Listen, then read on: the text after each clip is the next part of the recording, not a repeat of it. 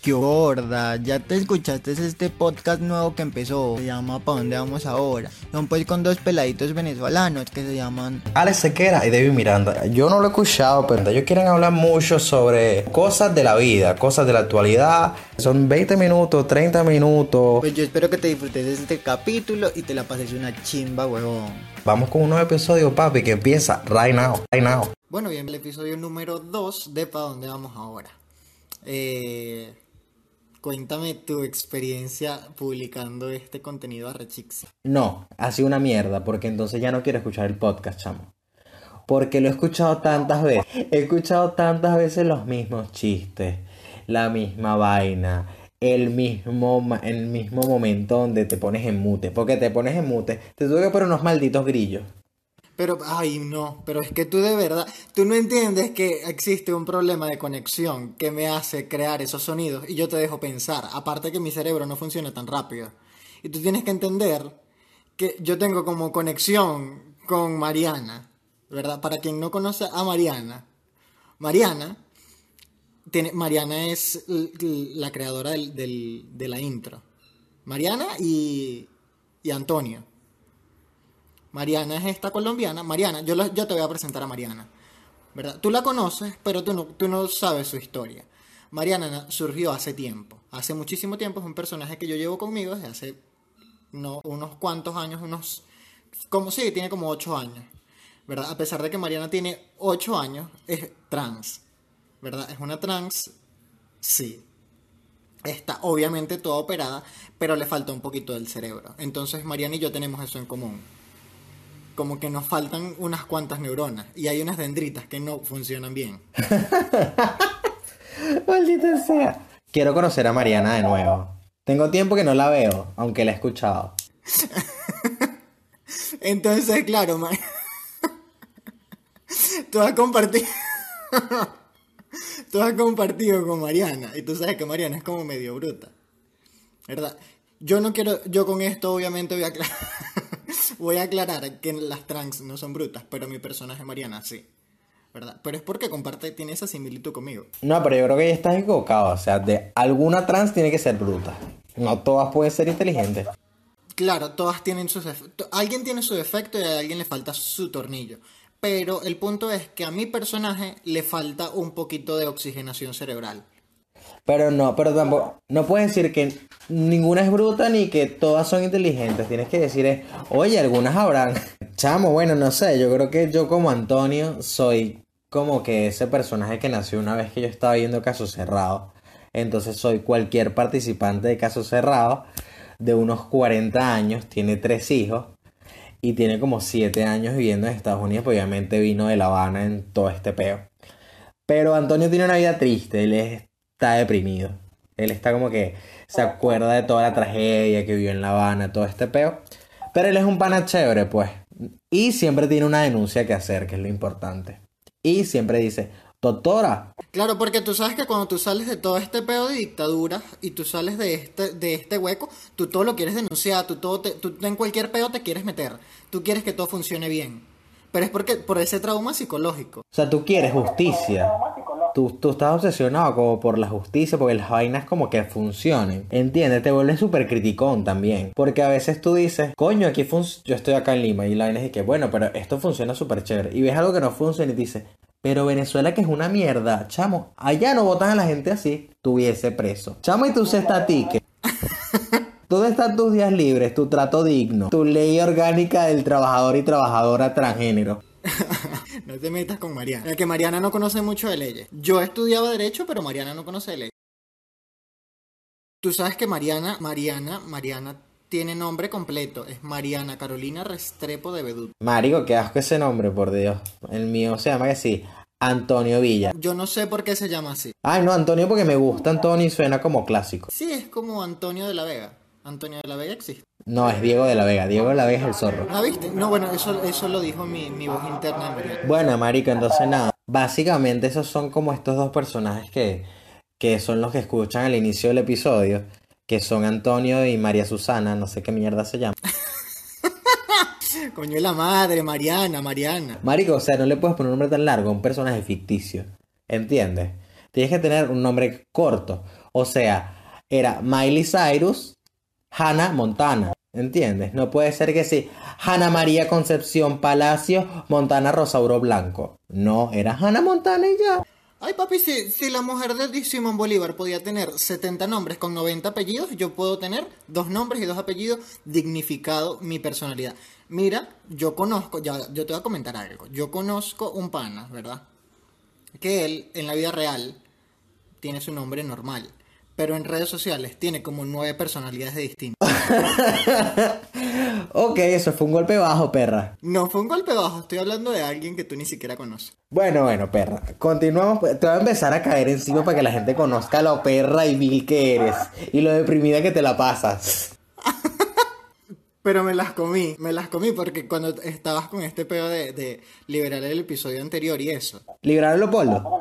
Leopoldo, el episodio, todo. Aquí se libera todo, liberando la cuca, liberando el huevo, la cagalera, toda mierda. ¡Ay! después hablamos de la bebecita remix. Te voy a decir eso de entrada. Marico es la canción más niche jamás escrita en la historia. Y eso que tenemos cosas como la Quemona. Ok, la que, pero La Quemona es un clásico y siempre va a ser La Quemona. Y todo el mundo va a conocer a La Quemona.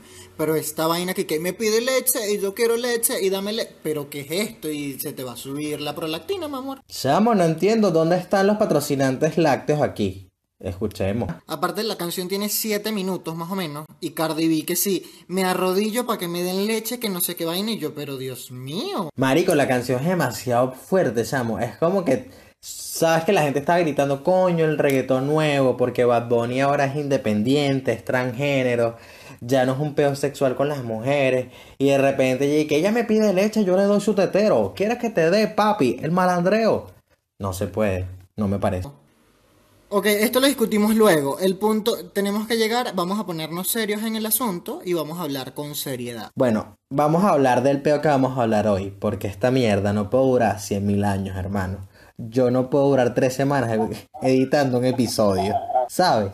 Este podcast va a salir que si cada 15 días porque David demora 10 editando y 50 días más colocando que si efectos de sonido de Teresa. Algo dramático tenemos que decir. Chamo, claro. Quítame ese hombre del corazón. Que su cuerpo. Esa no es del Pasión de Gavilanes. ¿Quién es ese hombre? Ay, maldita sea. Ah, pues, ¿quién eres tú, el gobernador de las novelas? Pero eso no, eso no es de ninguna novela, párate. No, yo te la voy a buscar. No, no sé, te la voy a buscar ya para que, para que se acabe el peo. Ok, esto lo discutimos luego. El punto, tenemos que llegar, vamos a ponernos serios en el asunto y vamos a hablar con seriedad. Yo quiero, tú sabes que estamos con este peo de que la gente se dignifique. Y últimamente, tú sabes que yo no soy, yo soy como un habitante de, de Twitter, pero ausente. Yo estoy allí, pero yo no digo nada, ¿verdad? Yo no interactúo, yo por allá uno que otro fab, cuando veo una tramoya buena, retweet, favorito. Pero muy, muy puntualmente, me he dado cuenta que hay cantidad de gente que sí. Pepito VIH positivo, Juanito VIH positivo, Martita VIH positivo. Pero te parece que está mal. No me, o sea, no es que esté mal o es que esté bien porque yo tampoco soy el juez de la vida, pero considero y tengo como mi punto muy particular ¿verdad? a la gente le puede saber a culo lo que yo digo. Pero yo creo que la gente es más que eso. Porque yo creo que Juanito, aparte de ser VIH positivo, quizás Juanito es un arquitecto y es talentosísimo en su carrera. Claro. Y podría ser Juanito arquitecto y no Juanito VIH positivo. Exacto. Como por lo menos cuando tú recién te gradúas de licenciado en comunicación social. ¿Qué pones? No sirvo para nada, no voy a conseguir trabajo. voy a ser youtuber. Creo que, o sea, eres más que eso. Porque tiene que ser esa tu carta de entrada o tu, etiqueta. Yo estoy de acuerdo contigo. Tu, tu enfermedad no te define, ¿entiendes? Eh, pero lo que pasa con eso, que yo también lo he pillado, es que, que es un tema con las personas con VIH, ¿sabes? No es un tema con otras enfermedades. Tú no te consigues que sí a la hepatitis en Twitter. No, no, no, claro que sí, con los de diabetes también. Tengo pruebas. ¿De diabetes? La cuñada de uno de mis amigos y ella se tatuó en su piel diabetes tipo 2. Y yo, mi amor, pero qué necesidad. Ya lo tienes en tu cuerpo, ¿para qué lo quieres en tu piel? Que ok, yo entiendo que estarás orgulloso, no sé si estás orgullosa de tener diabetes, pero... Bueno, cada quien hace su cagalero un candelero. Y que sin azúcar, por favor. Creo que puede ser un tema de atención, ¿sabes? Porque cuando alguien sufre cierta enfermedad que es grave, es como que la gente, ¿sabe? de verga, a Pedro le dio hepatitis en el culo. Hepatitis normal, hepatitis en el culo no existe. Entonces, El culo amarillo, culo de Homero Simpson. Claro. Entonces, esa tensión que, que tienen, quieren mantenerla, ¿no? Porque los demás aspectos de su vida quizás no son tan resaltantes como eso, y eso hace que él llame la atención de buena o de mala manera, pero la llama, ¿no? Entonces creo que por eso se enfoca en este peo, que me parece una estupidez. Aparte hay unos que son súper tóxicos y que, bueno, yo solo quiero salir con gente que tenga VIH. Pero ¿por qué? Tú no puedes ser una gente normal. Claro, y además estos no son los años 80, que en los años 80 quizás el hecho de ser eh, VIH positivo era como muy satanizado. Y, y existían como cierta desinformación sobre el asunto. Y ahora la tecnología ha avanzado y la medicina también. Claro, ahora es diferente. Yo creo que es un tema de... es un trabajo que tienen que hacer ellos, pues. Ellos tienen que trabajarse a sí mismos y en su autoestima y su personalidad, porque ellos creen que eso es lo que los define. Porque entonces, ¿quién eras tú antes de, antes de tener hepatitis, antes de tener diabetes, antes de tener VIH? ¿Qué eras? Nada. Exacto, y ese es mi punto. Ese es mi punto, porque antes de que a ti te pareciera en un examen de sangre que tú eras positivo para esta enfermedad, quizás tú tenías otras cosas. Quizás tú eras, no sé, más que eso, eras estudiante, eras otras características de mejor, de mejor perspectiva. Nada, yo digo que nada, esta gente tiene que trabajar en, en su autoestima y darse cuenta que, bueno, son más que un maldito nombre en Twitter, ¿entiendes? O sea, sí me gusta todo este tema de que si tú padeces ciertas enfermedades o personas cercanas a ti padecen de algo, me gusta mucho que se conviertan como en abanderados de la causa. Es decir, que quieran hacer algo en pro de la lucha para la vacunación, para la prevención, para el tratamiento, para la cura. Pero eso no tiene nada que ver con que te definas, ¿sabes? Tú a veces ves que gente trabaja con, con fundaciones del cáncer porque, bueno, familiares se han muerto de cáncer. Pero no te llames que sí, hija del cáncer. ¿Entiendes? Es como llevar todas las mierdas al extremo. Y eso es muy venezolano, marico, porque los venezolanos somos así, una ladilla. Tenemos como, como el síndrome de Chávez, síndrome, síndrome de la revolución. Todo lo que tocamos para la mierda. Eso fue. Esa personalidad mardita que, que, que quedó horrible.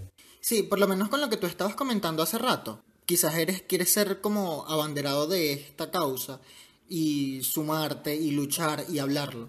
Ok, perfecto, porque a mí me parece bien que quizás tú eres positivo para esto y quieres hacer eco y quieres crear como cierta conciencia y quieres ayudar, quieres y hacer, o sea, hacer mucha campaña.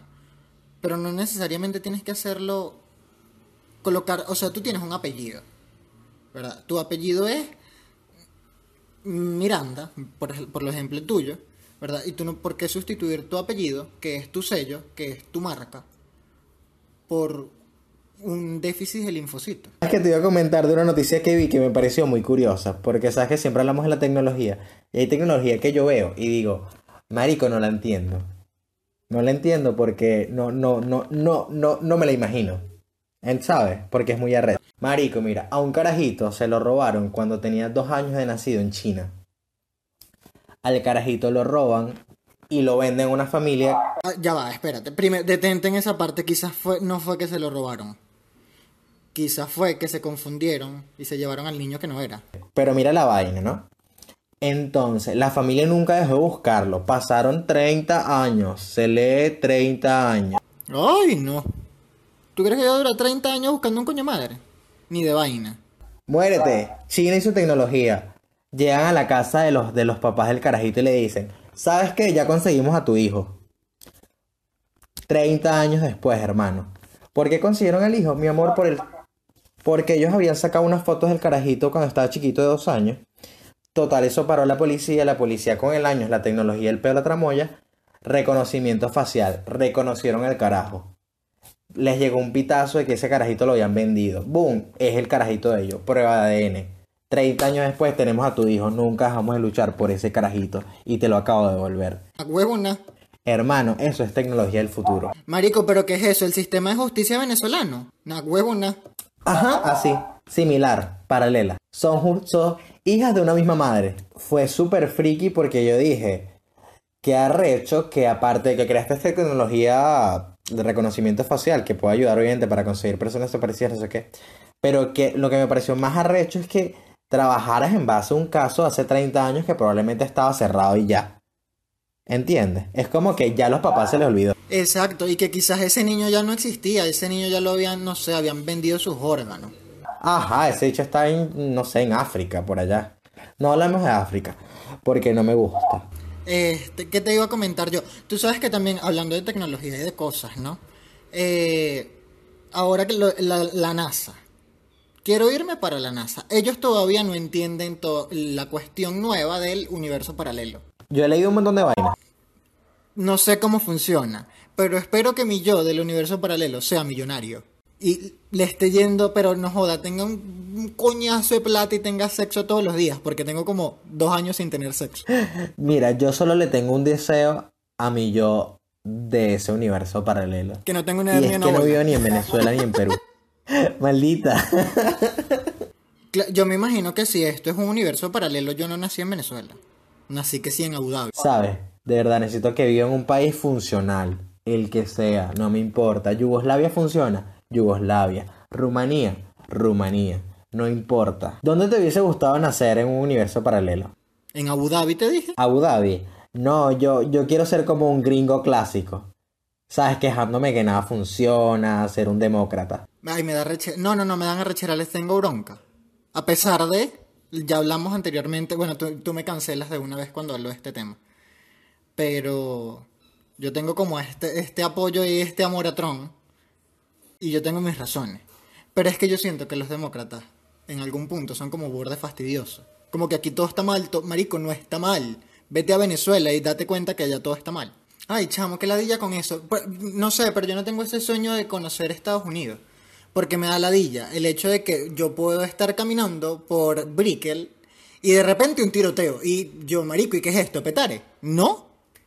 ¿Qué es esto? ¿La ruesga? Claro, pero es que a los de, a- mira, a mi yo demócrata de ese universo paralelo no le importa Venezuela, porque Venezuela es una mierda. Yo quiero que mi país Couture esté arrechísimo, ¿ok? Yo quiero a Hillary, yo quiero conciertos gratis, yo quiero seguridad y no quiero tener armas en las casas porque nos empezamos a matar como locos. Quiero que mi hijo de 17 esté tranquilo y no le hagan bullying. Marico, pero es que eso no es normal. No es normal que tú tengas como esta- este acceso tan fácil a comprarte una pistola como si fuera un caramelo.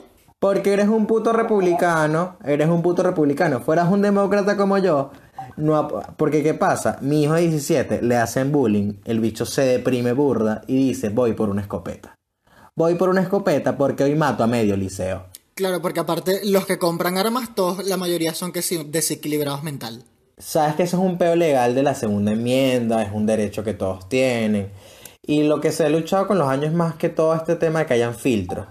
O sea, que te pidan muchas más cosas para tú llegar a comprar una un arma. ¿Entiendes? Que no sea como que voy y me la dan. Bueno, que haya un antecedente, un estudio psicológico y toda esta vaina para decir como que, ok, este carajo si compra un arma probablemente no lo use mal. Bueno, sabes que te iba a comentar una vaina que leí en las noticias, que realmente no me metí en la noticia, porque yo a veces soy muy flojo.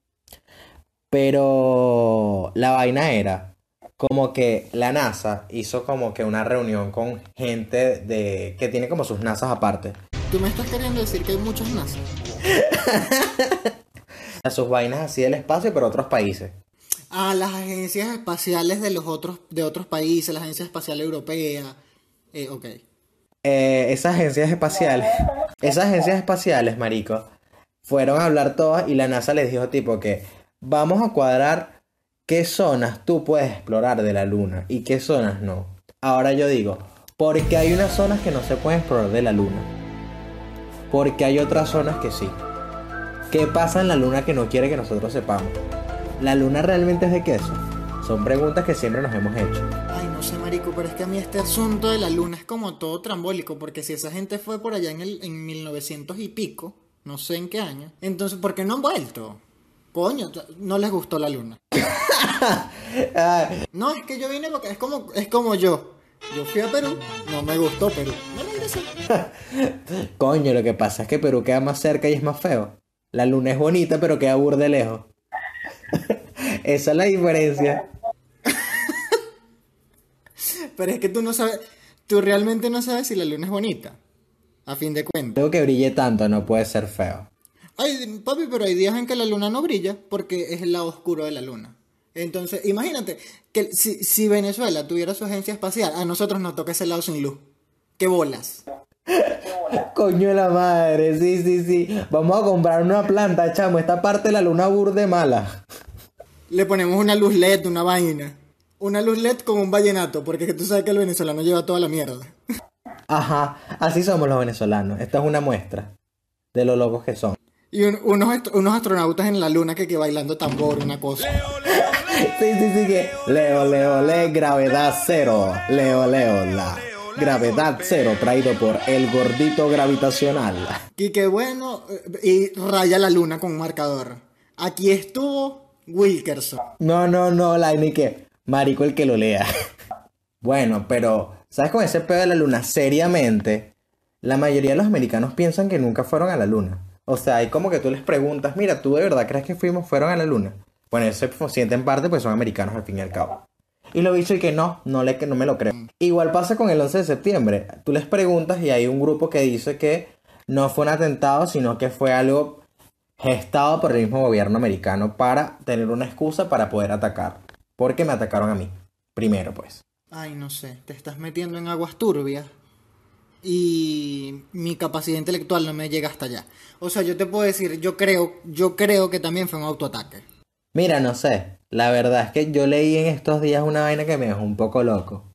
Michael Jackson tenía una reunión en la, en la torre ese día. Si Estados Unidos es una potencia tan arrecha y vigila todo el mundo, porque nos vigilan a todos, Estados Unidos, hola, a la gente del FBI que está escuchando esta grabación, hola. Es una locura. Y si Michael Jackson de verdad tenía esa reunión ese día en las Torres Gemelas y no fue, es muy arrecho. Es porque Michael Jackson era Illuminati. Fue que le dijeron, Michael, Michael, no vayas hoy. Michael, Michael Jackson lo sabía todo. Era porque no habían niños, boba. A él lo llamaron y que Michael, Michael. Los niños del kinder no van a ir hoy, van a ir mañana. Entonces te cambiamos la cita para mañana. Y Michael y que, ay, no, que la DJ, entonces no voy.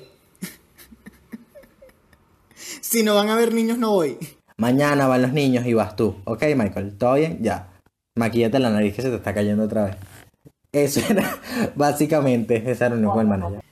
Coño, yo voy, a, yo voy a hacer una crítica pública a Michael Jackson. Michael Jackson no tenía un espejo. Marico, ¿cómo tú te dejas hacer 70 rinoplastias ahí y te dejan esa mierda tan fea?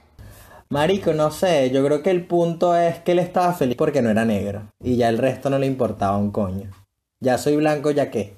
Esta es mi meta en la vida. Te voy a comentar una vaina que no sé si tú lo has llegado a ver en, en las redes sociales. Que es como el video de una pana que está llama, que está golpeada y está llamando por teléfono. ¿No lo has visto? Ay, sí, yo lo vi, que hacer como, quiero una pizza y te voy a dejar la puerta abierta y todo el asunto.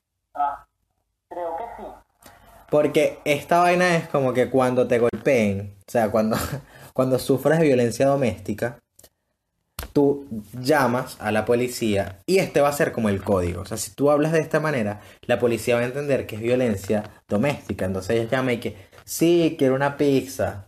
No, no sé qué más. Ay, marico, con los policías de aquí. Sí, pero yo siento que esa vaina no tiene sentido para mí. Eso no funciona, chamo. Yo creo que es de las peores estrategias que yo he visto en mi vida. Con los policías de Venezuela que, que, mi amor, esto, te equivocaste de número, esto es un- la policía, no es una pizzería. Y es como que mi maldita pizza me van a matar. Pobrecita.